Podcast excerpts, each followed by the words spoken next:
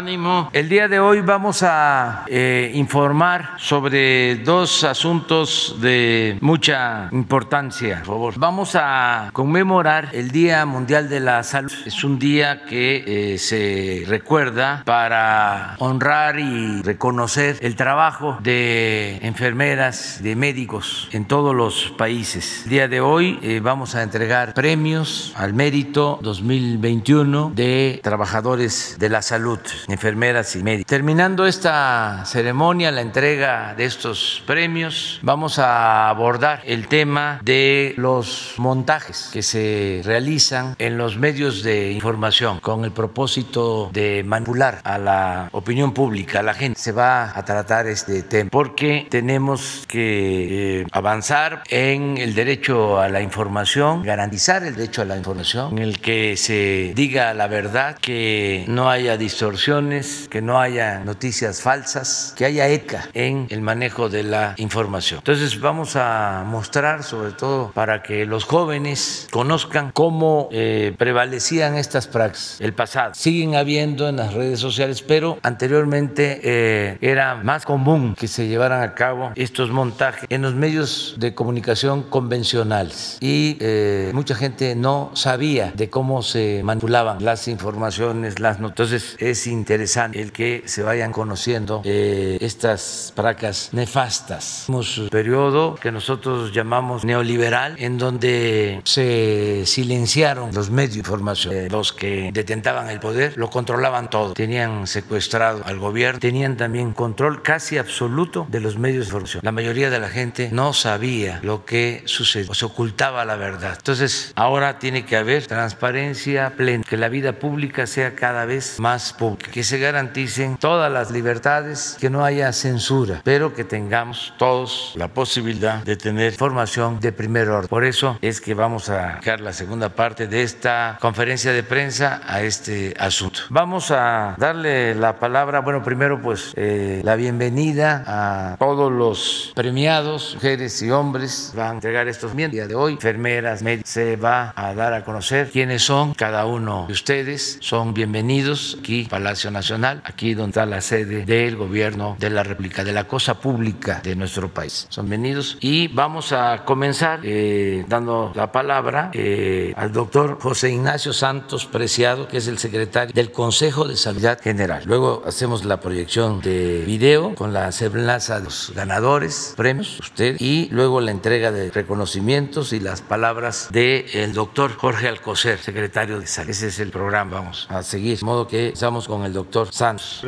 Buenos días, tengan todas y todos. Licenciado Andrés Manuel López Obrador, presidente de la República. Doctor Jorge Carlos Alcocer Varela, presidente del Consejo de Salud General y secretario de Salud. Distinguidos miembros del Presidium, doctora, distinguidos recipiendarios, los premios al mérito 2021, señoras y señores. Celebramos hoy el Día Mundial de la Salud, marco idóneo para entregar los premios al mérito que otorga el Consejo de Salud General, en cumplimiento a lo dispuesto por decreto presidencial, por el que se establece los criterios para el otorgamiento, condecoración de premios en materia de salud pública. Se convocó a las instituciones de salud, de educación superior, academias, sociedades científicas, consejos, agrupaciones profesionales, académicos del área de la salud en general, a presentar los candidatos y candidatas a quienes, a su juicio, se hayan destacado por sus méritos a favor de la salud de nuestro país. Se trata de la condecoración doctor Eduardo Lisiaga, máxima presea que otorga el Consejo de Salud General, como reconocimiento al mérito a quien haya contribuido con notables avances en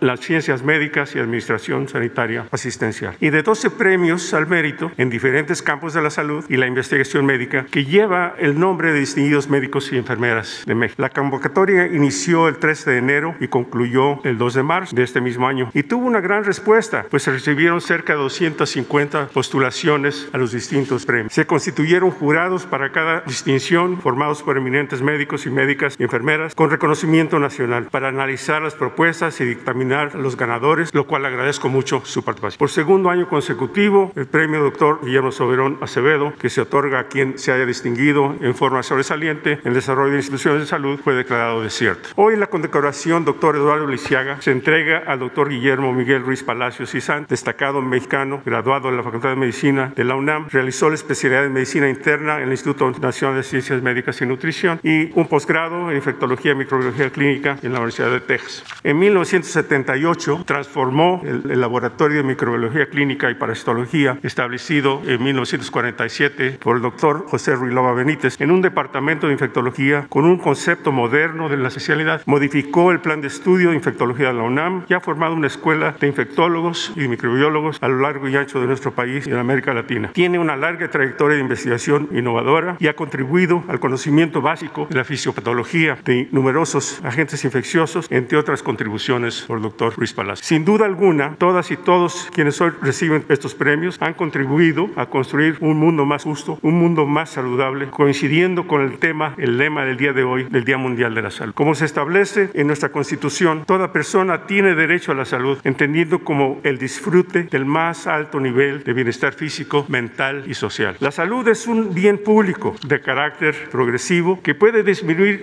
no puede disminuir ni retroceder. Es decir, el avance debe garantizar siempre la calidad de la atención médica y, y propiciar un estado saludable de nuestra población. El Consejo de Salud General es como autoridad sanitaria tiene la responsabilidad de identificar, analizar, tomar decisiones evaluaciones en seguimiento a las políticas nacionales del Estado dentro del sector salud, informando la mejor evidencia técnica y científica. Confluyen en el Consejo instituciones públicas y organizaciones gubernamentales, gubernamentales y no gubernamentales, con toda responsabilidad emiten disposiciones y acuerdos en favor de la salud de la sociedad mexicana, porque la constitución de, de una buena salud participa todo el gobierno de la mano con la sociedad. Es por ello que reconocer a quienes entregan a cabalidad el desempeño de su profesión en contribuir en la construcción de una nueva mejor ciudadanía comprometida socialmente con las instituciones, con su comunidad y por su país. Agradeciendo, muchísimas gracias.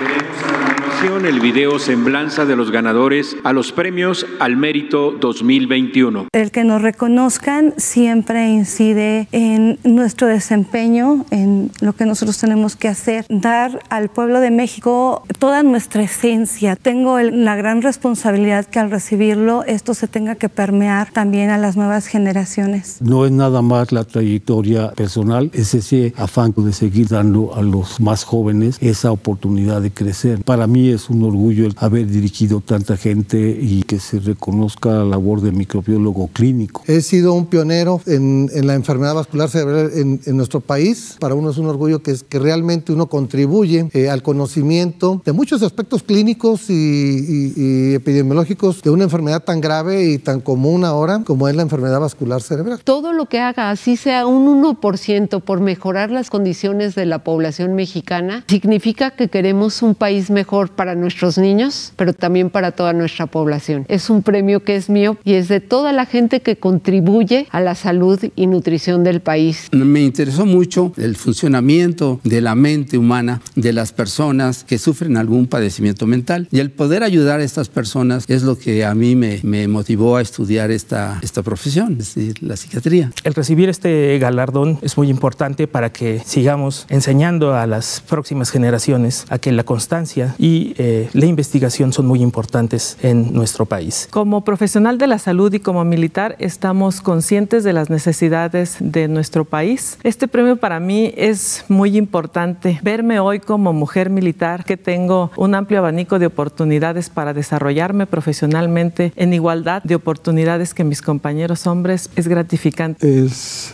uh, una aspiración que siempre tuve, no del premio, sino de que yo pudiera contribuir de alguna manera para la salud del país. Me hace recordar a mi padre, él era médico, era pediatra, creo que fue una inspiración para mí. Es satisfactorio y a la vez un compromiso personal y con la enfermería de seguir contribuyendo para mejorar la salud de los mexicanos. Considero que el personal de salud entrega y recibe día con día acciones de vida que sin duda eso es servir a México. Me siento muy orgulloso porque el premio de humanidades médicas, que es a la vez literatura y medicina, que me da una gran uh, felicidad. Tiene un gran significado, una gran relevancia el servir a nuestro país. Creo que esto es un homenaje a todos los médicos, a todo el equipo de salud, que en el primer nivel dan su mejor esfuerzo para que la salud del pueblo sea una realidad. Es mi satisfacción de servir a la gente de mi propio origen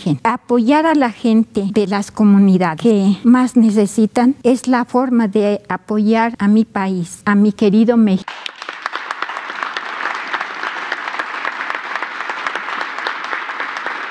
Escucharemos Escucharemos el mensaje del doctor Miguel Malo, asesor internacional en enfermedades no transmisibles y salud mental, en representación de la Organización Panamericana de la Salud, Organización Mundial de la Salud en México. Buenos días a todas, todos.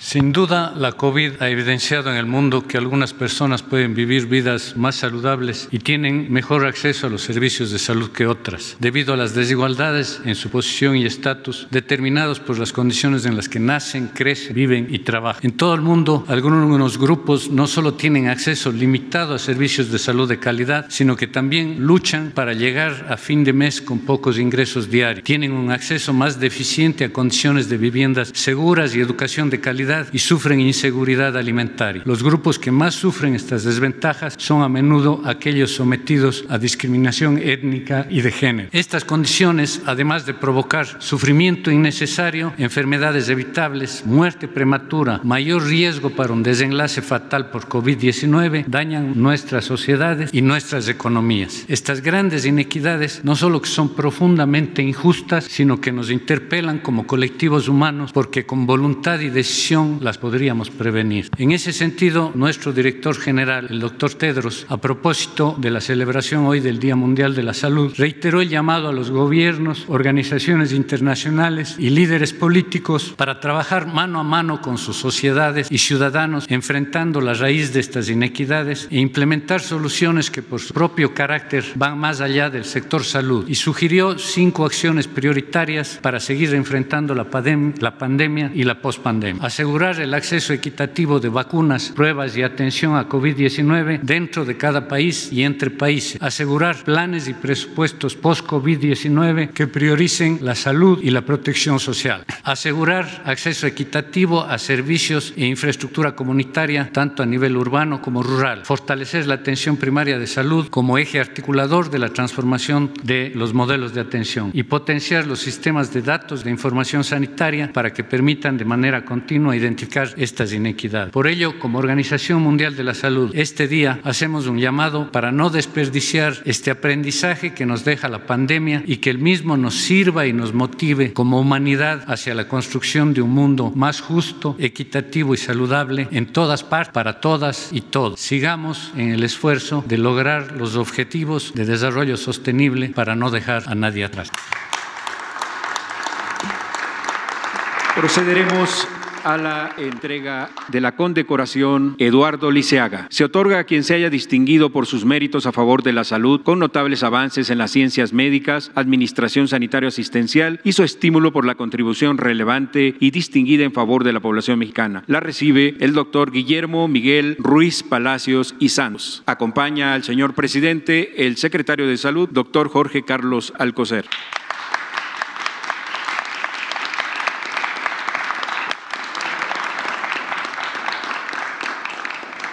El premio doctor Miguel Otero lo recibe el doctor Luis Alfredo Ponce de León Garduño. Se otorga al personal profesional que labore en las dependencias y entidades del Sistema Nacional de Salud que participe con trabajos de investigación clínica.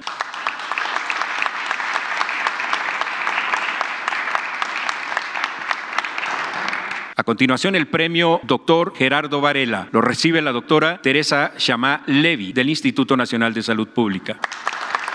Se entrega al profesional que labore en las dependencias y entidades del Sistema Nacional de Salud y se haya distinguido profesionalmente en el área de la salud pública.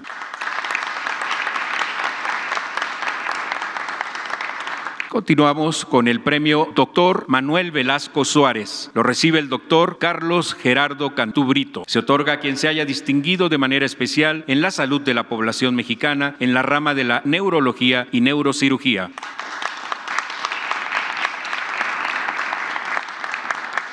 El premio Doctor Ramón de la Fuente Muñiz lo recibe el doctor Armando Vázquez López Guerra del Instituto Nacional de Psiquiatría Ramón de la Fuente. Este premio se otorga a quien ha contribuido de manera especial y distinguida en materia de salud mental. El premio Dr. Ignacio Chávez al Humanismo Médico se entrega al maestro en ciencias Bruno Estañol Vidal. Reconoce en vida y públicamente al médico que en el país ha sobresalido por sus cualidades personales y profesionales humanísticas.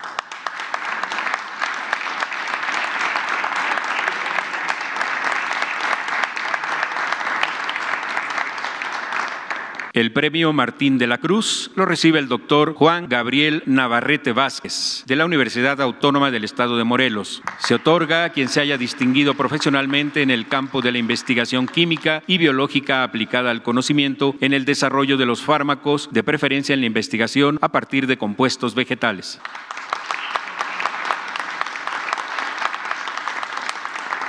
Premio Doctora Margarita Chorné y Salazar de Estomatología. Lo recibe la coronel María Dolores Domínguez Rocha de la Secretaría de la Defensa Nacional. Reconoce a quien se haya distinguido en la actividad médica de odontología por su contribución especial a la salud bucal de la población mexicana.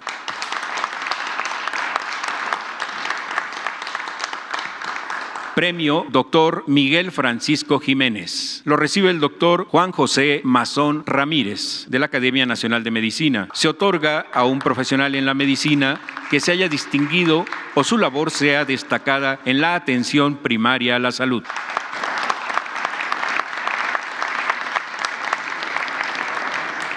Premio Enfermera Refugio Esteves Reyes. Lo recibe la Teniente Coronel Enfermera Marta Carines Martínez Espinosa de la Secretaría de la Defensa Nacional y se otorga a quien haya prestado servicios profesionales destacados de enfermería en zonas o circunstancias de conflicto o de desastre.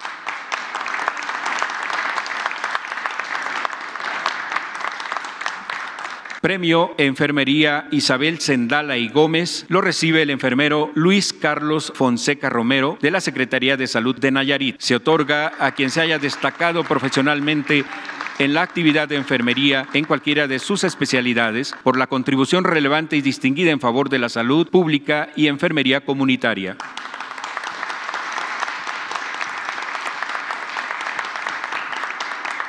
Premio Auxiliar de Enfermería Lucía Salcido. Lo recibe la auxiliar de enfermería Margarita Alvarado González de la Secretaría de Salud del Estado de Hidalgo. Se otorga a quien sobresale profesionalmente por sus méritos en favor de la salud del pueblo mexicano, por la contribución relevante en las dependencias y entidades como auxiliar de enfermería y su trascendente labor en su campo.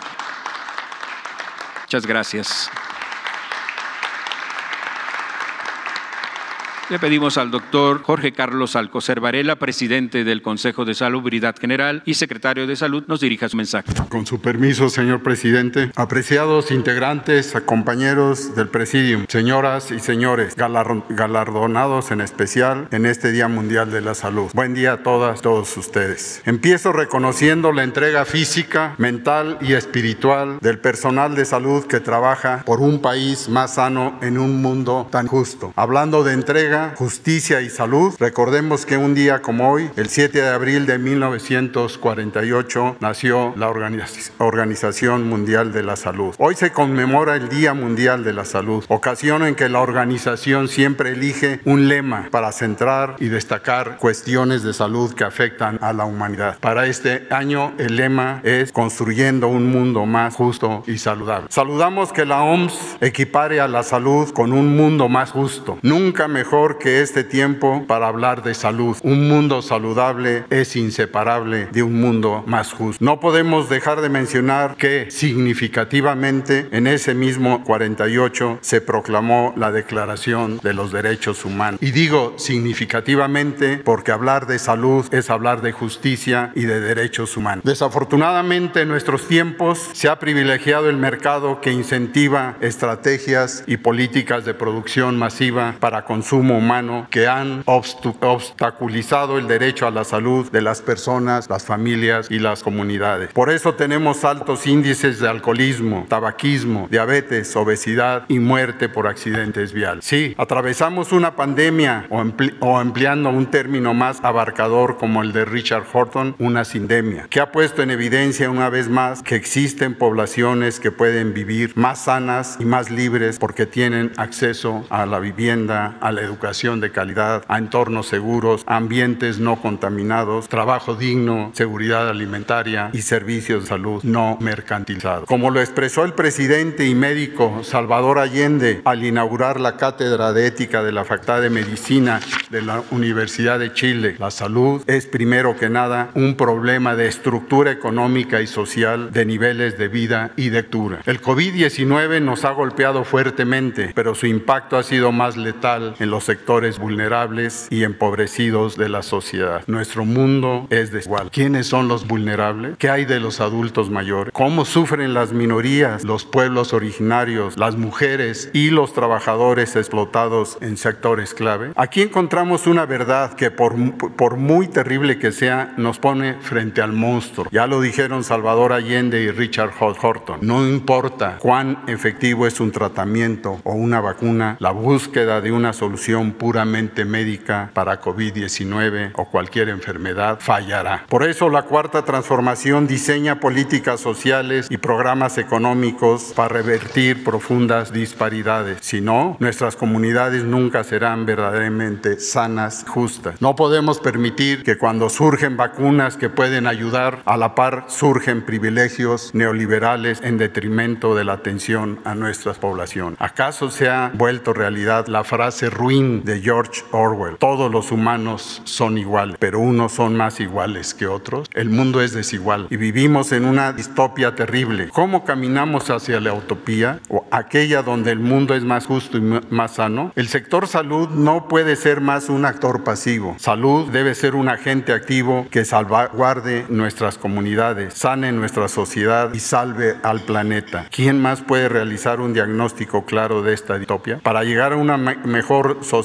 a una sociedad más justa, más igualitaria, menos discriminatoria y explotadora, debemos subrayar los orígenes sociales de las enfermedades, por ejemplo, el COVID-19. Sin embargo, México tuvo la fortuna de elegir democráticamente a un estadista y estratega que se ha vuelto líder en la lucha por la justicia y la salud de todas las personas en todos los lugares. Nuestro presidente, licenciado Andrés Manuel López Obrador, es el ejemplo de cómo se debe poner mano y pie firme en la batalla social por sanar a las poblaciones vulnerables y a las comunidades vulneradas por políticas sanitarias neoliberales. Con esta guía presente, actualmente trabajamos para que la medicina clínica y la salud pública se vuelvan más integrales, transversales, intersectoriales y optamos por una atención primaria a la salud para tener éxito a corto, a mediano y largo plazo, en vez de simplemente controlar la enfermedad epidémica o tratar a la persona enferma. Es el momento de cooperar y colaborar, no de competir y exprimir. Debemos trabajar multilateralmente y de manera unánime hacia un, hacia un mundo más noble, más solidario, más ético, más justo y saludable. Muchas gracias.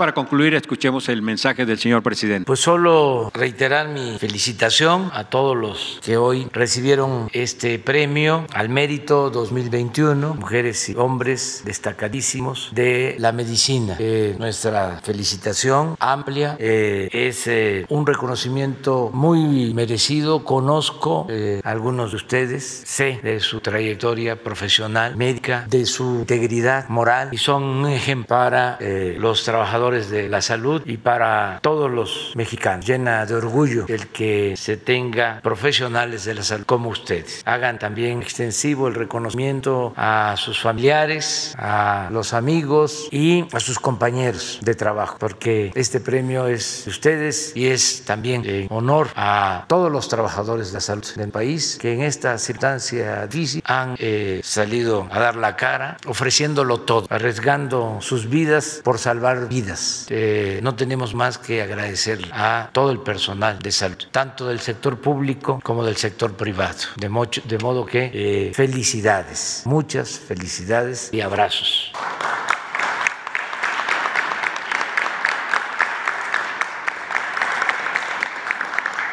Y si este, consideran, es opcional, les invitamos a continuar con esta segunda parte. La conferencia de hoy tiene que ver, es otro asunto, pero también es de importancia social. Tiene una dimensión social, cívica, que atañe a todos. Entonces, si lo desean, se pueden quedar aquí eh, para que puedan compartir con nosotros este momento, otra exposición sobre los montajes. Y vamos a darle la palabra a Genaro Villamil. Genaro eh, es servidor público, tiene que ver con sistema de comunicación, pero ¿por qué quedan? Sí, sí. Este, pero todo el tiempo ha sido comunicador. Es hasta ahora que lo convencimos que eh, nos ayudara como servidor público. Siempre ha sido periodista. Entonces él nos va a explicar qué consiste eh, esto que se denomina montajes o noticias eh, falsas o fabricadas con algún propósito. Entonces vamos, Genaro. Y luego la licenciada Olga Sánchez Cordero va a tratar el tema relacionado con este montaje, con este asunto que vamos a, ver ahora. Adelante. Gracias, presidente. Buenos días a todas y a todos, eh, a los colegas eh, reporteros que nos están acompañando aquí en la conferencia matutina, a los que acaban de recibir los reconocimientos del Día Mundial de la Salud, pero sobre todo a quienes nos están viendo eh, a través de la transmisión de la conferencia matutina. Vamos a hablar de un tema que durante años los que somos periodistas o comunicadores sabemos que existe, pero mucha gente no sabe que a veces lo que se observa en la pantalla televisiva, sobre todo de grandes detenciones de delincuentes o de capos del crimen organizado o de, presuntas liberaciones de secuestrados, son falsos, son mentiras, son producciones televisivas, son telemontajes. los telemontajes son tan antiguos como los medios masivos. Hubo un comunicador, luego cineasta extraordinario llamado Orson Welles, que a los 20 años conmocionó a Estados Unidos con una transmisión radiofónica haciendo creer eh, que había una invasión extraterrestre. Y los norteamericanos lo creyeron. Bueno, los norteamericanos en ese momento creían muchas cosas. Y ahí se dieron cuenta muchos de los dueños de los medios del poder que podía tener un medio masivo en ese entonces como era la radio y después la televisión. Esto que fue en términos de creación intelectual y artística lo que hizo Orson Welles se convirtió en un negocio con los años, en un negocio de la y,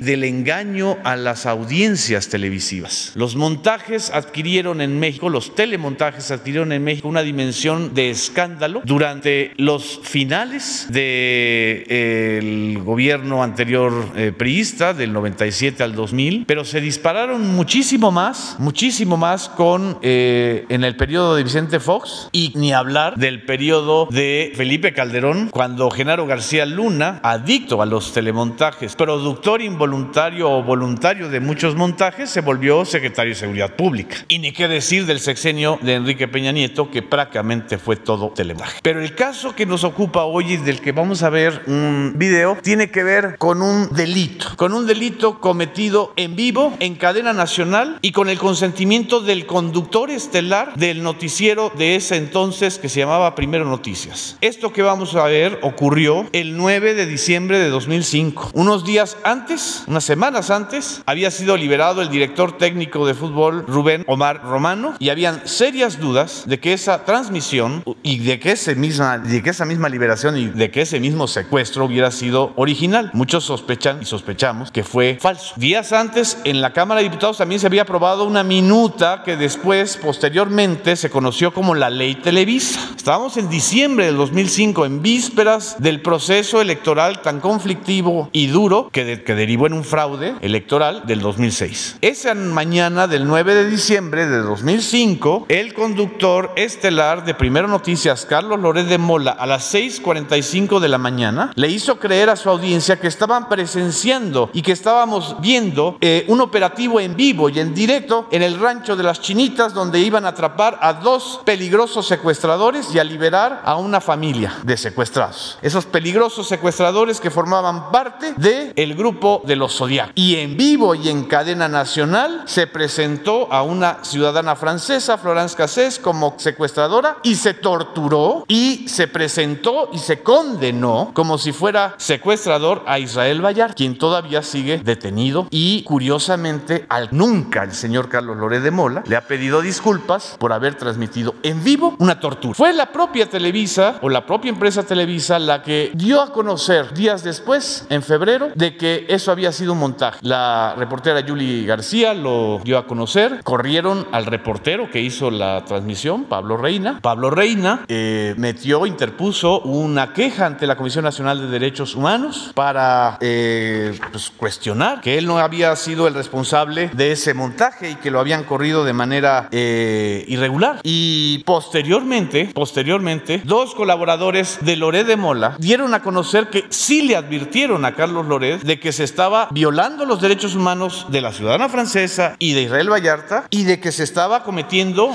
una grave violación a los derechos de las audiencias al estar engañando en la transmisión. Laura Barranco, colaboradora de Carlos Loret de Mola, ha señalado que 13, en 13 ocasiones le dijo a Loret para ya. Y también en su libro Casés, la reconstrucción del montaje de Televisa, el excoordinador de información de Primero Noticias, Juan Manuel Magaña, escribió que algunos oyeron al conductor Carlos Loret de, Mola decir en el estudio, esto está bueno, está chingón. ¿Será que se puede regresar? Vamos a ver en este momento un fragmento de esa transmisión que duró 40 minutos y que provocó posteriormente, y la ministra Olga Sánchez Cordero nos va a poder ilustrar sobre este punto, que la primera sala de la Suprema Corte de Justicia ordenara en 2013 la liberación de Florence Cassés por la violación al debido proceso que consistió este telemontaje. En realidad hay más allá de una violación al debido proceso, hay muchos, muchas cosas. Es un engaño abierto y crudo a los mexicanos y desgraciadamente dejó escuela, porque hay muchos que repiten esta escuela. La impunidad que genera el mentir,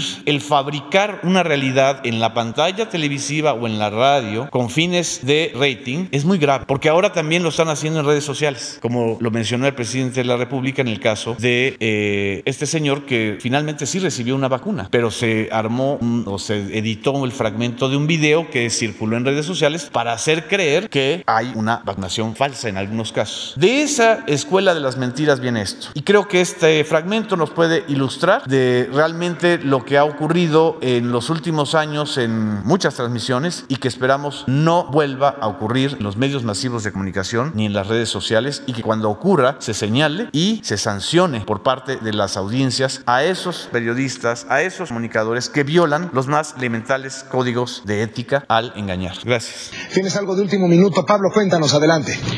De último minuto, Carlos, un eh, duro golpe contra la industria del secuestro se está dando en estos momentos y es que la Agencia Federal de Investigación trabajó durante semanas y esta madrugada lo que está haciendo es liberar a tres personas secuestradas. Yo me encuentro en la carretera México-Cuernavaca, es la carretera libre. Ellos están, como tú ves, ingresando a lo que es un rancho. Nosotros estamos eh, también aquí, pues, conociendo los datos en estos momentos prácticamente en vivo de lo que, de lo que está pasando. Lo que te puedo adelantar, eh, Carlos, es que se trata de eh, tres personas. Hay un menor de edad, una mujer que es su madre. Este pequeño, al parecer, tiene ocho años. Y eh, hay una persona también eh, que no tiene nada que ver con ello. Estamos hablando de un secuestro en paquete, para que me entiendas eh, de cómo es que está sucediendo esto. Pues lo que sabemos es que también la- el jefe de la banda es un hombre que está casado con una mujer de origen francés. Y esto, eh, por supuesto, te- como te, comento, son, son datos que estamos conociendo al momento. Estamos eh, transmitiendo para ustedes en vivo. Y Carlos, la verdad es que eh, pues estamos eh, viendo cómo están entrando en estos instantes los agentes. Lo que podemos mostrarles a ustedes es pues las son son los secuestradores Estas son las armas con las que ellos secuestraron a sus eh, víctimas. Esta mujer que vemos aquí tapada es una mujer de origen francés. Era también la esposa y quien ayudó a, a planear el secuestro. ¿Cuál es su nombre? Florence, no tengo nada que ver. No soy su esposa. ¿Qué hacía aquí? Nada. Yo no, no sabía nada. ¿Quién es usted? ¿Qué hacía aquí? ¿Cómo? ¿Qué hacía usted aquí? Eh, eh, ¿Sabe que aquí había tres personas secuestradas? ¿Están No, no lo sabía. al lado de usted? No, no lo sabía. No, no lo sabía. No, no lo sabía. ¿Qué hacía usted aquí? ¿Cómo llegó? Era mi novio. Me estaba dando chance de quedarme aquí en su casa. Me tomaron de A ver, ¿cuál es su nombre? Israel Vallarta. ¿Es verdad esto? Sí, señor. A ver, platíquenos cómo es que urdió usted este secuestro. No, yo no ordené nada, señor. A mí me, me ofrecieron dinero para prestar mi casa. ¿Quién? Un tipo que se llama Salustio, señor. Nombre completo. Aquí hay tres, yo no sabía que eran las tres, porque están tres. ¿De, de dónde, señor? ¿Cuántas personas son? Aquí tres personas. ¿Usted sabía que estar aquí tres personas secuestradas? ¿Usted participó en el secuestro? Sí, yo a mí me estaban pagando por eso, señor. ¿Cuánto le pagan? Pues mire, de lo que fuera, no sé, no, no tengo una, un un- un- No, no, ne- negoció. ¿Cuánto, ¿Cuánto había recibido? Lo que me fueran a dar, no sé. Ahora, ¿quiénes son las personas que tienes aquí No conozco. ¿Hay un menor de edad? Sí. ¿Dónde lo secuestraron? ¿Le duele algo? Sí, en la- la- Usted me pegó. Perdón. ¿Qué le duele? Nada, señor. ¿Quién le pegó? Nadie, señor. A ver, explíquenos desde cuándo tiene secuestradas estas personas. No sé exactamente, yo tengo tres semanas que me los trajeron a mí para darme dinero. Vamos a hablar sobre este tema de Florence Cassé. Yo le agradezco muchísimo, están aquí eh, en el estudio con nosotros y se lo agradezco Genaro García Luna, el director general de la Agencia Federal de Investigaciones, Jorge Rosas, titular de la Unidad Especializada en Investigación y Secuestro de la PGR. Les agradezco que estén aquí con nosotros. Sé que han hecho un trabajo en los últimos años que además se les reconoce en la lucha contra los secuestros, pero pues la pregunta es por supuesto si hay una utilización política del momento en que ustedes dan a conocer los resultados de una investigación. Este, no, de ninguna manera. Eh, la Procuraduría General de la República y la Agencia Federal de Investigación no responden a ninguna visión política, es una acción técnica contra el delito. A a petición del, del señor fiscal, se ingresa al domicilio, se liberan las víctimas, llegan los medios posterior al hecho y sus colegas de los medios nos piden mostrarles cómo fue la intervención al domicilio. Lo que usted ve en el video es a petición de los periodistas, piden cómo fue la entrada al domicilio para poder liberar a la víctima. Y es lo que ellos Pero graban. fue el mismo día. Claro, A claro, ver, claro. le invito, vamos a ver Por la investigación que usó Julie García. Algunos de los rescates más conocidos durante los últimos meses fueron el del exdirector técnico del Cruz Azul, Rubén Omar Romano, y el de tres víctimas que fueron liberadas en el rancho Las Chinitas en Morelos. ¿Cuál es su nombre? No tengo nada que ver. La acusada y su familia aseguran que el escenario del 9 de diciembre fue prefabricado, ya que dicen Florence Cassés fue en realidad aprendida un día antes. Jueves 8 que la PGR me secuestró en el camino y, y en el camino este en la carretera me detuvieron todo el día sin decirme nada, estaba encerrada en una camioneta, ellos me decían, tú no te preocupes, bien sabemos que no tienes nada que ver, ahora salen muchas mentiras, pone que me agarraron el viernes en la mañana en el rancho, es falso, La Procuraduría niega que se haya montado un escenario. Es una falta de respeto para un, para un, para un ciudadano que solo se piense que esto fue prefabricado. La defensa de Florence Cassés asegura que en un documento oficial escrito por policías federales y enviado al Ministerio Público, los agentes relatan que los presuntos secuestradores fueron detenidos en la carretera. Por lo pronto, los dos acusados continúan bajo arraigo. Concluir, concluir que el- en 2013, justamente por esto que vimos, en realidad eso es un fragmento, fueron eh, cuatro eh, enlaces en vivo los que, lo que se realizó aquella mañana de diciembre de, de 2005. Eh, y hubo pues muchos comentarios eh, al aire, pero eh, justamente el- este caso llegó a la, primera sala de la Suprema Corte de Justicia el 23 de enero de 2013. Eh, eh, esta primera sala resolvió eh, con el voto de tres ministros a favor y dos en contra la liberación de Florence Cassés. Carlos Loré de Mola afirmó durante una transmisión en ocho minutos que el 9 de diciembre, cito, nos tocó transmitir la información de la captura de Florence Cassés que luego supimos, luego supimos, se trató de un montaje. El montaje, dijo Loré de Mola, implicó una sacudida. Yo no me di cuenta de este mensaje, no me di cuenta de esta trampa, no me di cuenta de este engaño. Eso fue lo que dije. Gracias. Y le cedo la palabra a la ministra Olga Sánchez Córdoba. Permiso.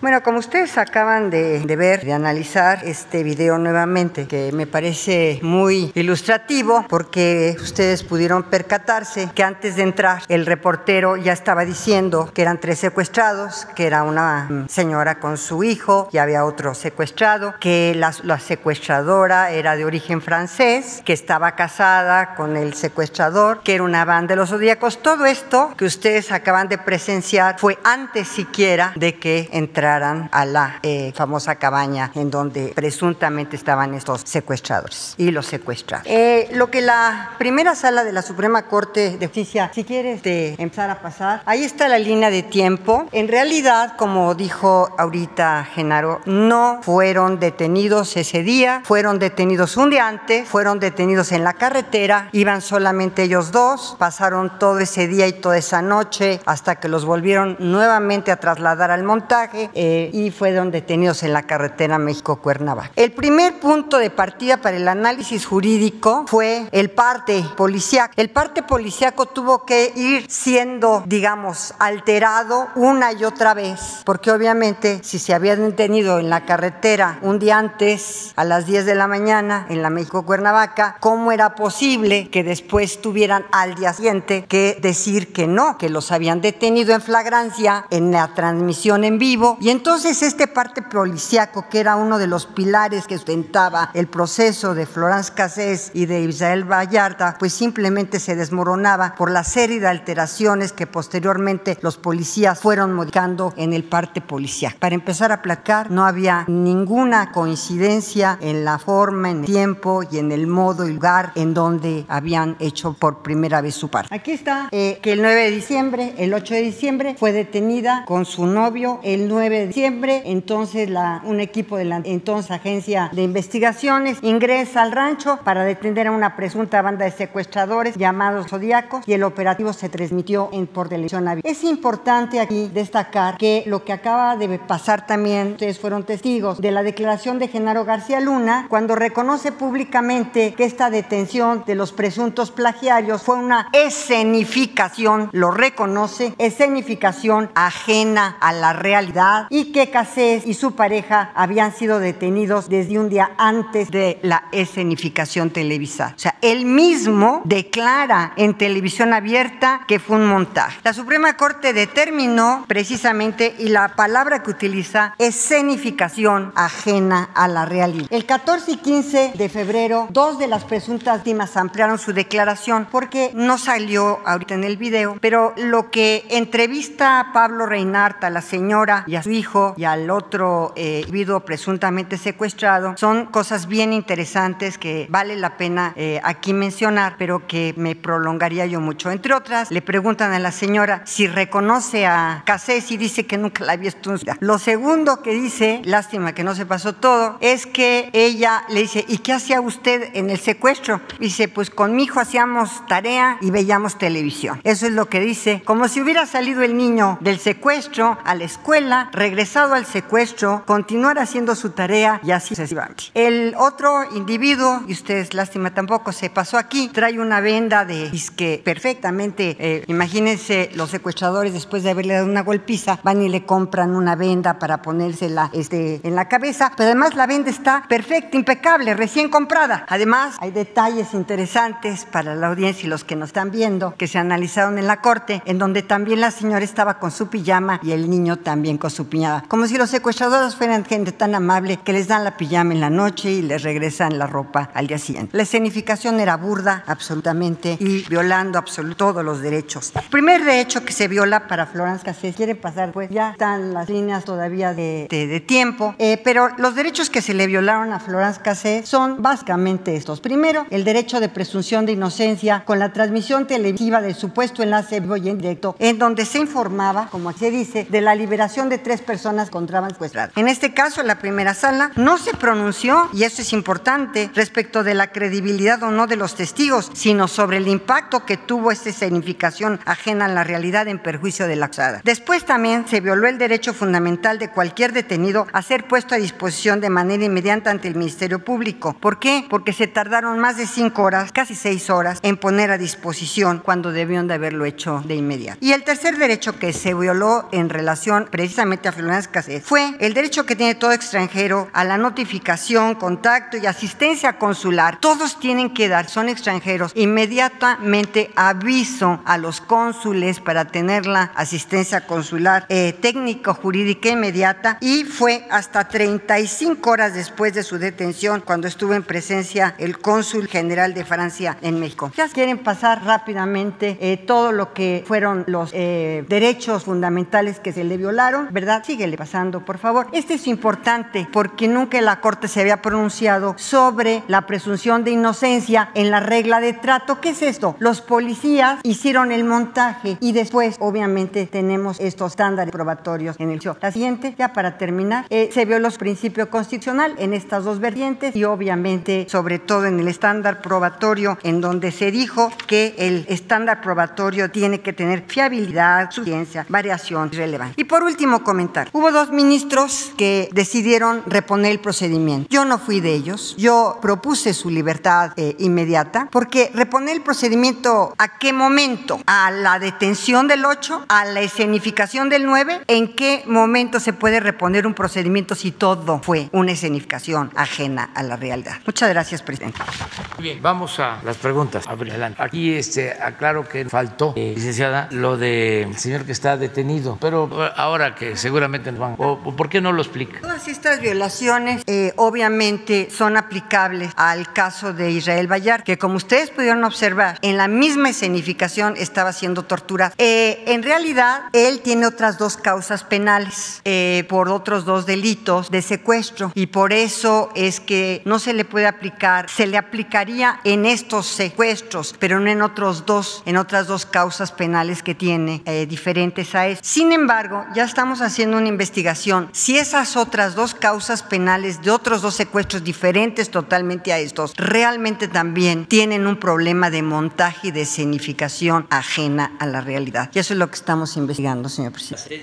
Ah, sí, este es un tema importante. Este es un caso muy importante porque desde el 2005 que ustedes vieron que fueron detenidos el 8 de diciembre del 2005 y estamos en mar en abril ya del 2021 no hay todavía una sentencia. Es una violación gravísima también a un proceso legal porque cuántos años tiene ya este proceso. Entonces yo creo que también aquí sería importante que los jueces realmente cumplieran con el principio constitucional de una justicia expeta y no tiene todavía sentencia. Ah, comentábamos que el amparo de Caro Quintero fue porque duró 28 años en prisión preventiva y el amparo se le otorgó en virtud de que después de 28 años todavía tampoco tenía sentencia. Gracias. Gracias, señor presidente. Eh, nos concentramos en este caso por, evidentemente las consecuencias jurídicas, internacionales, diplomáticas que tuvo, pero eh, los montajes han continuado. Eh, yo quiero nada más recordar que a la población, sobre todo, el gran montaje en el que participaron muchísimos medios y muchísimas televisoras y muchísimos incluso sitios digitales, que fue el caso de la niña Frida Sofía durante el sismo de 2017. De una manera deliberada, de una manera casi sádica, eh, mantuvieron a millones de mexicanos a la expectativa de que iba a ser rescatada una niña de 12 años que hablaba, que murmuraba, que tomaba agua bajo los escombros de la escuela Enrique Repsam. Esa misma noche, después de muchos, eh, de muchas horas de transmisión en todas las televisoras, ahí sí, todas, todas le entraron, pero especialmente una que tuvo acceso al área restringida de rescate, que fue Televisa. Y ya a las 5 o 6 de la mañana, 5 de la madrugada, 6 de la mañana, se había adido que pues no había ninguna niña. No hubo a nadie a quien rescatar, que nunca existió. Lo más eh, impresionante de aquel caso es, como ustedes recordarán, es que Carlos Loré de Mola, Denise Merker, en pantalla nacional, le echaron la culpa a la Secretaría de Marina e incluso le exigieron a la Secretaría de Marina que le pidiera perdón a las audiencias y a los mexicanos. ¿Cuándo pidieron perdón? ¿Cuándo un periodista, un comunicador realmente pide disculpas y de perdón? Nunca. Esa es la verdadera impunidad de los montajes. Eso es lo creo que también hay que eh, acabar contra lo que hay que combatir. Gracias. Bueno, como corolario, eh, durante el periodo neoliberal, desde luego de tiempo atrás, eh, se presentaban hechos como estos, como los que acabamos de ver, por eh, la asociación estrecha y hasta delictuosa que existía entre el poder político y los medios de información. Entonces, se dejaba en estado de indefensión al pueblo, eh, se podía eh, manipular con absoluta libertad. Ya se está viviendo un nuevo, ya son eh, distintas las relaciones que se dan con los medios, de mucho respeto, se garantizan las libertades, no hay censura, no hay represión a los medios, no se persigue a eh, opositores, pero ya no se da esta relación perversa. Esto eh, que vimos, pues eh, es una vinculación estrecha con el poder. Es medio de comunicación y el señor García Luna, que luego llegó a ser secretario de Seguridad Pública y ahora está acusado y carcelado en Estados Unidos por eh, vínculos con la delincuencia organizada. El otro caso de la niña Paulette, lo mismo, es eh, poder político y de comunicación. Nosotros nunca, jamás vamos a llevar a cabo estas prácticas, jamás. Y yo estoy seguro que también los medios están llevando a cabo un proceso de reforma, de cambio, donde eh, prevalezca la ética y el respeto a los ciudadanos, que se garantice una formación eh, libre de manipulación y que los medios estén cada vez más cercanos a la gente, al pueblo y más distantes del poder. Esté quien esté en el. Y cuando hablo del poder, no solo hablo del poder político, sino también del poder económico. Los medios tienen que estar al servicio de los ciudadanos, al servicio del pueblo, no de él. Entonces, es parte de los cambios. Todo esto ayuda a que los jóvenes vayan eh, conociendo estas eh, realidades, porque también eh, hay eh, la tendencia, hay eh, la idea de que esto debe de olvidarse, como se dice en la consigna, se dice ni perdón ni olvido, eso es lo que se plantea. Yo respeto eso, no estoy de acuerdo en que este, no se perdone, yo digo perdón sí, olvido no, no podemos este, hacer a un lado nuestra memoria, eso no se puede borrar. Entonces, para eso es que damos a conocer todo esto. En el caso de señor Vallarta detenido, la Secretaría de Gobernación, que ahora está convertida, entre otras funciones, tiene, algo, algún, tiene una función básica que es la de la defensa de los derechos humanos, tiene a su cargo ya este asunto para apoyar. Eh, si se encuentran elementos suficientes para eh, mostrar su inocencia, se va a solicitar que se le deje en libertad. Lo está viendo la Secretaría de Gobernación. También es interesante que eso este, no se sabía antes, como muchas cosas, no se conocía. El pueblo no estaba informado, porque fue un periodo de mucha oscuridad, un periodo de,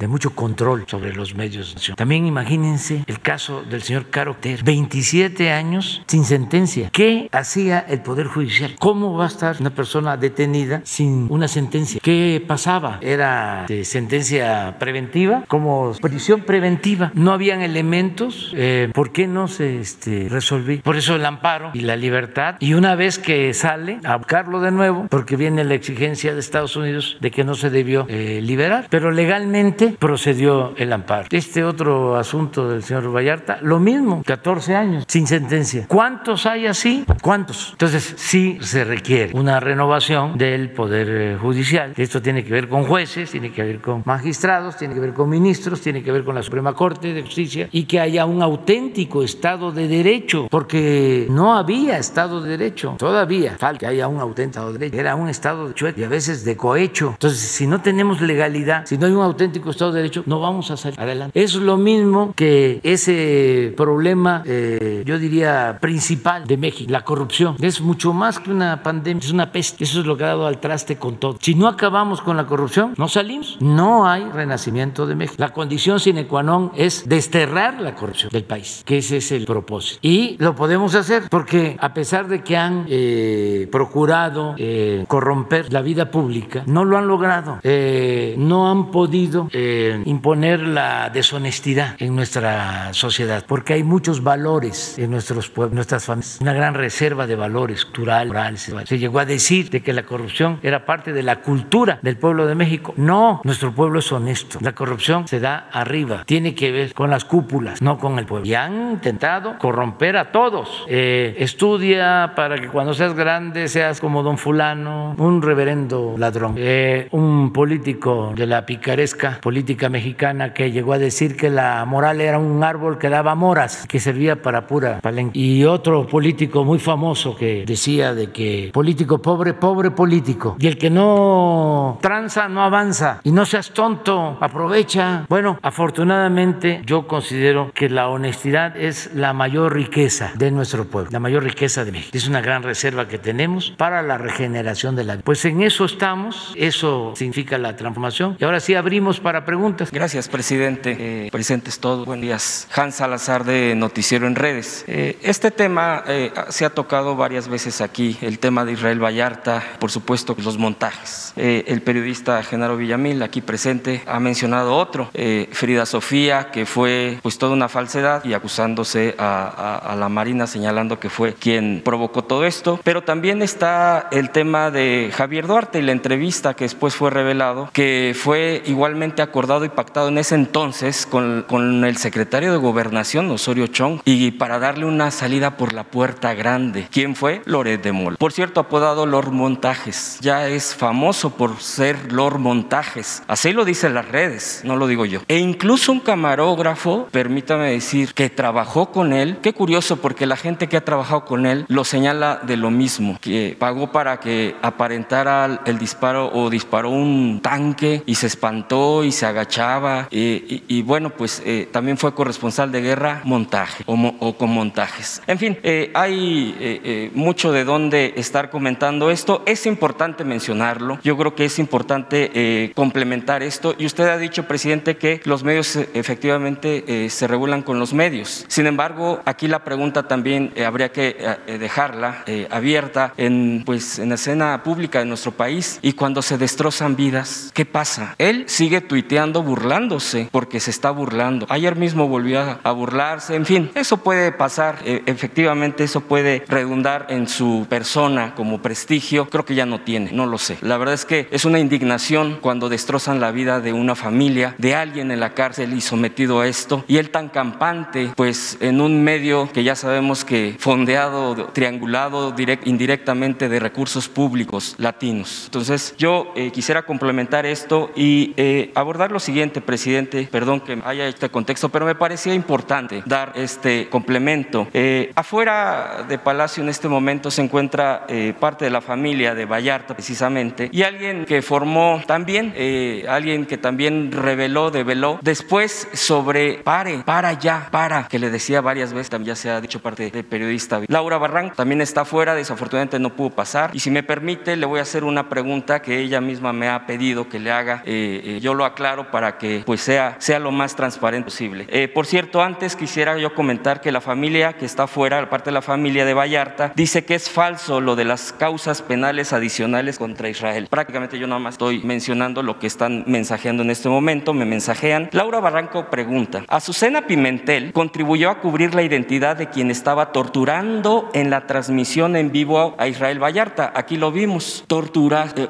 tortura en vivo también. Con los años y las investigaciones y libros publicados, nos enteramos que esa persona era un prófugo, Luis Cárdenas Palo. La pregunta sería, ¿piensa seguir manteniendo en su equipo de comunicación social a quien era productora de Primero Noticias? Sería una pregunta de parte de la periodista Laura Barranco, presidente. Bueno, si es, ella está involucrada en este asunto, no puede ya seguir trabajando en el gobierno. Hay que pedirle nada más que explique cuál es su situación. Jesús va a informar sobre esto. Si ella eh, tuvo que ver, no puede trabajar en el gobierno de nosotros. Si no tuvo que ver, eh, tiene alguna justificación que sea convincente, pues entonces puede seguir trabajando. Pero esto se lo dejamos a Jesús y hoy mismo lo resolvemos. Gracias. Eh, el mismo tema. Yo quisiera preguntarle... La, la licenciada hoy mismo va a recibir de nuevo a los familiares del señor Vallarta. Sí, y hoy mismo para aclarar sobre este asunto. si hay estos dos expedientes o juicios o no existen para aclarar. Sí, pero bueno, que se aclare y nosotros vamos a ir. Sí, eh, eh, efectivamente, por eso era pre- precisamente... Siempre eh, poniendo por delante la verdad. Es la verdad la que nos va a hacer. Eh, o sea, no vamos a apoyar a quien no tenga razón. O sea, se apoya al que es víctima de una injusticia. El que este, cometió un delito debe de ser castigado y asumirlo. Es decir, actuar de manera responsable. En ese punto mismo, presidente, preguntar, en este caso a la Secretaría de Gobernación, si me permite, si dado caso, como dicen los familiares, no existe esto, ¿hay posibilidades ya en poco tiempo de liberar a Vallarta? Esa sería la gran pregunta, porque ya, ven, ya van varias veces que se pregunta, eh, yo sé que no podría preguntarle cuándo, pero sí hay próxima fecha para ya liberarlo, porque es eh, prácticamente algo que se viene manejando durante estos meses. Hay forma, porque no se puede este, conocer de una injusticia siendo autoridad y no hacer nada por eh, enmendar el daño, por corregir el error. Tiene uno la obligación de eh, actuar. Entonces sí hay mecanismos legales. Lo único es que se tiene que conocer la situación real, porque siempre en estos casos eh, hay eh, víctimas o familiares de víctimas o gente que se siente ofendida y se tiene que tomar también en cuenta esa opinión. Cuando son delitos fabricados, eh, también sucede. Entonces no hay problema, no hay una víctima, no hay un familiar, lo fabricaron las autoridades. Entonces eso allana, eso ayuda mucho a resolver el problema. Eso es lo que tiene que realizar la licenciada, que le tenemos toda la confianza a la licenciada Gracias Cordero para que se actúe con rectitud y con integridad y se aclare eso. ¿Podría mantenernos informados de este tema? Sí, siempre. Para eso son las conferencias, para seguir tratando todos estos asuntos, entre otras cosas. Eh, presidente, eh, en el mismo sentido de eh, la injusticia sobre pues montajes, acusaciones falsas, precisamente está la ley de amnistía. Ha habido varias críticas y varios cuestionamientos porque en algunos puntos del procedimiento, eh, porque es todo un procedimiento de análisis de caso por caso, tienen que eh, perfilarse, o sea, no es eh, general, sino se tienen que analizar. Ha habido casos muy concretos, por ejemplo, el de Pablo Green, el de Luis, Luis Díaz Pantoja, que ellos eh, pues están, entiendo yo, en la mesa de análisis, sin embargo dicen que donde luego se atora, y yo quisiera preguntar si es así, acusan es cuando viene el tema que tiene que ver en esta mesa de análisis, en, en este, en esta resolución, el propio, la propia representación del Poder Judicial. Yo quisiera preguntar si es así, es donde se está atorando o definitivamente no tiene nada que ver y cuál sería eh, eh, la situación de estos casos. Concretamente, yo quisiera preguntar, por supuesto, el de todos, pero no sé si pudiera eh, darnos contexto al respecto y tiempos, porque desafortunadamente pasan los meses, los meses, y bueno, pues quisiéramos saber qué pasa con esta ley de amnistía, estos procedimientos, si han encontrado algún tipo de trabas por parte del Poder Judicial o esto definitivamente no y han estado eh, eh, fluyendo como debería de ser. Lleva tiempo este, por los procedimientos legales, pero sí hay eh, colaboración, sí ayuda el Poder Judicial, sobre todo el presidente de la Suprema Corte de Justicia, Arturo Saldívar, es eh, una gente muy sensible y eh, se ayuda, pero pues, es todo un poder, tiene que ver jueces, tiene que ver con magistrados, eh, procedimientos legales que se tienen que cumplir. Si se va por la vía este, del Poder Judicial, en otros casos puede eh, funcionar la amnistía, eh, pero eso le corresponde a la licenciada y sí vamos a presentar un informe sobre cómo vamos este, atendiendo todos estos asuntos, que fue una herencia de muchos casos que quedaron pendientes y que ahora estamos buscando resolver y lo vamos a seguir haciendo. No queremos que en las, las cárceles haya gente eh, justamente detenida, no queremos que haya eh, presos políticos, no queremos que haya gente que esté sufriendo eh, sin haber cometido delito, pero se están revisando todos esos asuntos y ¿Habrá fecha para el informe, presidente? yo creo que en unos 10 días podríamos tener un informe. ¿Por qué no lo La Comisión de Amnistía ha estado sesionando. eh, la última sesión fue hace unos días. Ya hay varios casos, no recuerdo la cifra, creo que treinta y tantos casos, que se van a ir al juzgado porque la última palabra en la ley de amnistía la tendrían los jueces. Es decir, una vez que la Secretaría de Gobernación, a través de la Comisión de Amnistía, analiza los casos, los remite a los juzgadores para que ellos decidan si efectivamente están en las hipótesis de la ley de amnistía y si, y si el expediente sí puede ser considerado para eh, ser y aplicarle la ser amnistía. Entonces hacemos el compromiso que en 10 días se informa aquí, aquí, en la mañanera, porque pues sí se está viendo el protocolo, ¿no? Procedimiento, pero para que todo el mundo sepa sobre el caso. Por ¿Te parece? Sí, presidente, gracias. Por último, presidente, yo quisiera preguntar a propósito del día de hoy y de los reconocimientos que eh, pues eh, se han hecho el día de hoy a personal médico, pues la es nada, muy, no sé, son héroes verdaderamente en este momento, más todavía para el país. Eh, sin embargo, pues el dolor que sigue dejando esta pandemia es brutal, es tremendo. ¿Habrá algún informe eh, que pudiera presentar respecto a los apoyos que se le da a, a la gente que ha sido víctima, a los familiares que han sido víctimas? Porque hay varios casos donde se han mencionado que desafortunadamente no han eh, procedido, eh, han fluido, yo lo entiendo, son en el dolor del país, mundo, pero eh, quisieran saber eh, cuál es el avance, porque bueno, pues su apoyo que se le ha estado dando parte del gobierno federal y bueno, pues se tuvieran datos concretos, de cuánta gente ya se le ha apoyado, cuánta faltaría, cómo va este, este mecanismo, si se ha retrasado o va a, a buen paso. Presidente, yo le agradezco que me haya dado la palabra. Sí, eh, ya habíamos quedado, ¿no? De que se va a dar un informe aquí sobre los apoyos a familiares que han fallecido por COVID. Eh, vamos a, ya se dio a conocer, pero vamos que sea aquí, si les parece. El viernes tenemos lo de seguridad, de la protección a candidatos candidatos. Eh, ese día, pasado mañana, eh, informamos sobre los apoyos familiares de quienes han fallecido. ¿Te parece? A ver. Sí, gracias, señor presidente. En torno al tema eh, que se ha estado planteando, señor presidente, evidentemente pues hay preocupación porque al parecer pues la infodemia, las fake news, los montajes pues se han convertido en la marca de la casa y de parte pues de los que usted califica como adversarios. Y en este tema en particular, bueno, que llevó a la presentación de hoy, que era precisamente la, la acción de la presunta simulación de la aplicación de vacunas falsas, bueno, evidentemente se trataba, a, mi parecer, por supuesto, de una estrategia que buscaba desacreditar el Plan Nacional de Vacunación, generar desconfianza entre la población. En ese sentido, mi pregunta en particular es si habría de parte de su gobierno eh, alguna inquietud de promover alguna regulación o modificación a las leyes para convertir precisamente estas tentaciones o tendencias de modificar o tratar de manipular a la opinión pública utilizando este tipo de eh, manipulaciones, válgame la redundancia, eh, precisamente para generar desconfianza. si habría manera de que hubiera alguna regulación, yo sé que usted manifiesta reiteradamente que haya libertad, que se respete la libertad de los medios, que haya libertad de acción, sin embargo se ha convertido en una amenaza contra la sociedad. Y muy en específico, esta situación se ha convertido también en arma arrojadiza de manera patente en el caso de las campañas. no voy a mencionar a ningún candidato ni ningún partido, que evidentemente no viene al caso. Sin embargo, en mi estado, por ejemplo, esto se ha convertido en moneda de cambio común. Entonces, evidentemente que existe una preocupación. Nosotros que estamos en los medios de comunicación lo vemos de manera constante, lo entendemos, lo asumimos. Entonces, la pregunta es en el sentido. Pues yo sigo sosteniendo lo que decían los liberales del siglo XIX. El mejor periodo de gobierno que ha existido es el periodo que se conoce como la República Restaurada, cuando gobernó el presidente Juárez el presidente Ler, de 1867 a 1876. Diez años. Los mejores políticos. En aquel entonces se decía hombres que parecían gigantes, ahora hay que decirlo de otra manera, hombres y mujeres parecían gigantes o gigantas, de los mejores periodistas, toda la historia. Una vida pública este, muy eh, excepcional en todos, en división de poderes, no lo que sucedió después, hasta hace poco, el poder de los poderes era electivo, que la constitución se respetaba en la forma y se violaba en el fondo. Eso que estamos viendo de la sentencia, este, toda esa simulación. Bueno, en la República restaurada eh, se decía, eh, la prensa se regula con la prensa. Y yo sigo creyendo en eso. O sea, que la misma prensa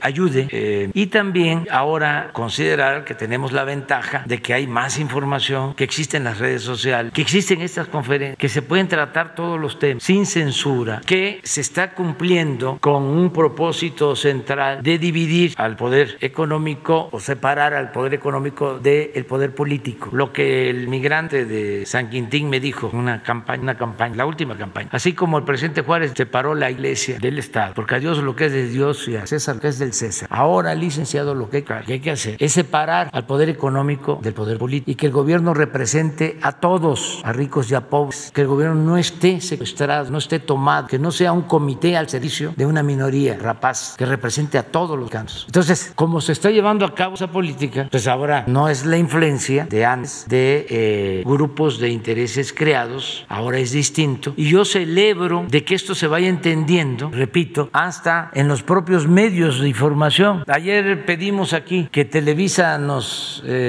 permitiera utilizar estos materiales y se habló a Televisa y nos permitieron usar los materiales porque no están en las redes, están muy fraccionados. Pero eso es un material de Televisa y si nos los permiten es porque están de acuerdo en que se tiene que ventilar este asunto y que ya no se debe de repetir. Entonces sí vamos avanzando en eso. Entonces no hace falta ninguna reglamentación, este es nada más el juicio eh, de los ciudadanos, el tribunal ciudadano y sobre todo el tribunal de nuestras conciencias, porque antes se celebraban estas cosas, se le aplaudía al ladrón de cuello blanco, ahora no, ahora eh, ya es una mancha, es un estigma, el que abusa este, queda mal visto. Y eso es lo que queremos, ir limpiando el gobierno sobre todo de corrupción, dando el ejemplo, eh, ir purificando la vida, siendo cada vez mejores por mantener valores, por mantener principios, por la integridad, por la honestidad, por nuestra fraternidad o solidaridad, por llevar a la práctica el amor al prójimo. Entonces, esto es lo que va a ayudar, el cambio de mentalidad. Lo demás, leyes, estructuras, no, es la revolución de las conciencias, el cambio de mentalidad, porque cuando cambia la mentalidad del pueblo, cambia todo. Y eso es lo que vamos buscando. Lamentablemente, señor presidente, hay muchas personas todavía, está cambiando, sí, pero que seguían este, firmemente y fielmente por lo que dicen los locutores y los conductores de radio y televisión. Antes existía, y lo tenía la Secretaría de Gobernación, una instancia en la que por lo menos tienen que tener una licencia, ¿verdad?, para ponerse frente a la cámara o pararse eh, frente a un micrófono. Eh, y hoy, bueno, pues hemos visto casos muy lamentables de deformaciones. Es simplemente mi comentario u observación al respecto. Quizás sería razonable y adecuado que este asunto de las licencias para, para, comunicar pues se, se retomara, quizás una alternativa para que por lo menos quienes son locutores, conductores, tuvieran un mínimo, un mínimo de cultura y conocimiento de los temas que abordan normalmente cuando están frente a las cámaras y los micrófonos, porque están en la labor de informar, de eh, orientar a la opinión pública y de alguna manera pues darle a la, a la población elementos eh, verídicos, ¿no? Este, con los cuales eh, normal serio. Pues es una opinión que se respeta, pero nosotros consideramos que lo mejor es que la gente vaya tomando conciencia, se vaya formando, vaya aprendiendo a leer los periódicos, a escuchar la radio, a ver la televisión, a no tragarse todo lo que ofrecen este, los medios. No es un asunto eh, sencillo, porque eh, de tiempo atrás, yo aquí repito varias veces y no me voy a cansar de decirlo, lo que le escribió Lucas Alamán, que era el ideólogo de los conservadores en 19, a Santana, que estaba en el exilio después de que nos quitaron por su culpa la mitad de nuestro territorio, después de ese gran zarpazo, se va a Santana y de nuevo lo van a traer y regresa, termina pues, como el presidente de México, eh, pero fue 11 veces presidente. De... Entonces la última vez que lo van a buscar, la carta de Alamán que le dices, no se preocupe, venga, este, no va a pasar nada, nosotros tenemos el control de la opinión general, si se llamaba al que ahora se conoce como opinión pública, porque somos los dueños o tenemos influencia en los principales periódicos del país. Y en efecto, regresa Santana, después de esa gran tragedia, nada más perdimos la mitad del territorio. Y desde que eh, llega a Veracruz hasta la Ciudad de México, se le recibe con vivas y aplausos y se este, olvidó la gente por el control de los medios. Bueno, y luego lo de este, fascismo, lo de Hitler, pues tiene que ver con el manejo de la propaganda, tiene que ver con Goebbels, que decía que una mentira que se repite muchas veces puede convertirse en verdad. Y los últimos tiempos, Mitterrand decía que en Francia no iba a permitirse que los medios controlaran eh, este, con libertad a la sociedad. Falleció y pues, Francia este, sucumbió en ese sentido, pues, y los medios siempre han tenido un gran poder, o sea, por eso se habla cuarto poder aquí en México. No, impresionante. Nosotros que estuvimos en la oposición no existíamos, padecíamos de guerra sucia, este, y la gente lo creía. Yo vivía en un departamento en la Benito Juárez, ahí por el metro Zapata, y decían, no, no vive en un departamento, ahí nada más es la fachada. Él llega ahí y arriba del edificio hay un helipuerto y ahí toma el avión y se va a una casa que tiene en la Toscana, en Santa Fe, y gente asegurando, me consta, es cierto, por el manejo de los medios. O sea, muchas eh, cosas. Este, una vez un conductor, tengo la dirección, conductor de radio, de una casa, una residencia que tiene López Obrador en eh, Morelia, Michoacán. Creo que Carlos, ¿cómo se llama? Beteta, Oscar Mario Beteta. Entonces me hace una entrevista Carmen Ariste como a la semana y le digo a, con todo respeto, que también él seguramente mal formado. Te digo, es muy sencillo, es un desafío, un reto para el señor Beteta. Si yo tengo esa casa en Morelia, en esa zona residencial, este, es cierto, a la casa, pues me retiro la política, dejo de ser opositor. Pero si no es cierto, que él deje ya el oficio de informador, de comunicador. Eso públicamente ya respondió. O y así muchas cosas. Entonces, sí, no es fácil, pero tenemos que avanzar haciendo conciencia en la gente que no este, se dejen eh, manipular. Cuando la guerra sucia, cuando nos robaron la presidencia en el 2006, que estaban los mensajes en radio y televisión que se iba a caer la bolsa, que iba a haber devaluación, que iba a haber fuga de capitales, todo eso, pues, que yo era un peligro, pues una trabajadora de un amigo este, doméstica, trabajadora doméstica. Yo no puedo votar por el señor López Obrador, pero ¿por qué no? Que se va a caer la bolsa. Bueno, ¿y tú qué tienes que ver con la bolsa? Tuvimos que hacer, entre otras cosas, para que vean el efecto de los medios, la, la, la perversión. Este, tuvimos que hacer un plantón porque eh, no queríamos la violencia y la única forma de contener a la gente que estaba indignada por el fraude. En ese entonces el señor Mitoski hizo una encuesta y estaban por tomar las armas, porque tomáramos las armas, como un 13% de la población en general, cómo estaban los años. Entonces lo que este, pensamos, vamos a hacer algo fuerte, muy radical, pero al mismo tiempo sin movernos, porque si tomamos aeropuertos, tomamos carreteras, si tomamos palacio, pues van a haber muertos, va a haber violencia. Entonces decidimos hacerlo. Se llevó a cabo en ese entonces. No se rompió un vidrio, nadie perdió la. Y nos robaron la presidencia. Bueno, pero fue tan fuerte la campaña en contra. Que iba yo a Yucatán o a Baja California y me reclamaban, sí, porque fueron momentos muy difíciles, mucho, muy difíciles, de linchamiento por, contra nosotros por esas campañas de guerra social. Pero en Baja California, en Yucatán me reclamaban por el plantón de... ¿Y ustedes en qué se perjudicaron? ¿Qué les perjudicó? No, era el efecto de la propaganda, el efecto eh, que tiene la propaganda a nivel eh, general. Ya después, pues todos los que te ayudaron en el fraude, pues ya se quedaron callados, ya no ofrecieron disculpas porque por ese fraude eh, se desató la guerra, todo lo que todavía estamos padeciendo por ese fraude. Porque si nos hubiesen respetado el triunfo, nosotros no hubiésemos desatado la guerra, no me hubiese yo puesto forma militar y a Pachingán a declarar la guerra, que nos convirtió en un país con muchos desaparecidos eh, de fosas clandestinas. Entonces, sí los medios tienen ese efecto, pero está cambiando la situación porque la gente cada vez está más consciente y una de las cosas más importantes que hemos logrado entre todos los mexicanos es que ahora hay más conciencia ciudadana. El pueblo de México es de los pueblos más conscientes, más polizados del mundo. No hay analfabetismo político. Entonces vamos avanzando y vamos a seguir así. Ya no vamos a continuar eh, con la conferencia porque los médicos este, eh, los tenemos aburridos con estas cosas. Eh, lo que les vamos a dedicar a los médicos es un aplauso.